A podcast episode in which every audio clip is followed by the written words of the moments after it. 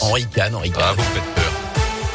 Et à la une de l'actus mardi, ces entreprises locales qui innovent contre le Covid. Cette semaine, Radio Scoop vous présente cinq sociétés d'Auvergne-Rhône-Alpes. Leur particularité, la crise sanitaire leur a donné de bonnes idées. Direction la Loire aujourd'hui pour notre deuxième épisode avec DTF Médical.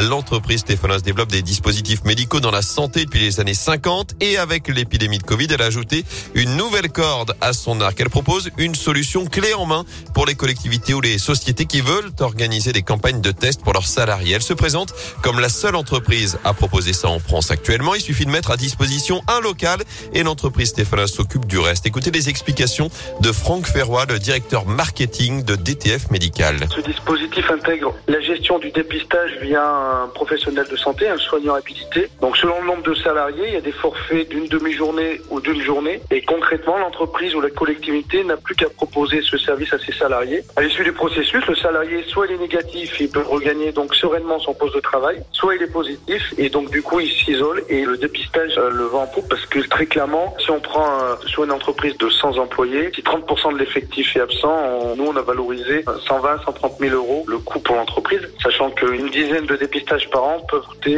20 euh, 000 euros. Donc il y a un vrai delta, une vraie économie pour l'entreprise. Et le dépistage se fait évidemment sur la base du volontariat. Le résultat des tests est connu en 15 minutes. Vous retrouvez toutes les infos, notamment les tarifs sur radioscoop.com et sur l'appli Radioscoop.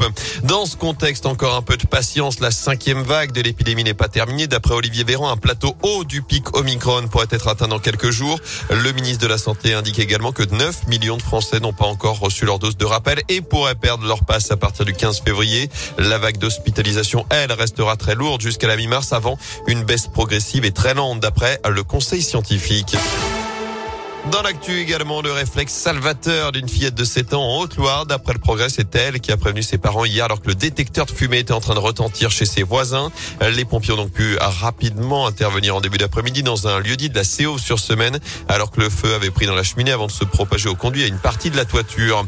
Un couple de Rouennais torturé dans son appartement. La scène remonte à vendredi dernier. Selon le progrès, un homme a d'abord été séquestré par trois individus, ligoté, frappé à coups de marteau, brûlé au bras.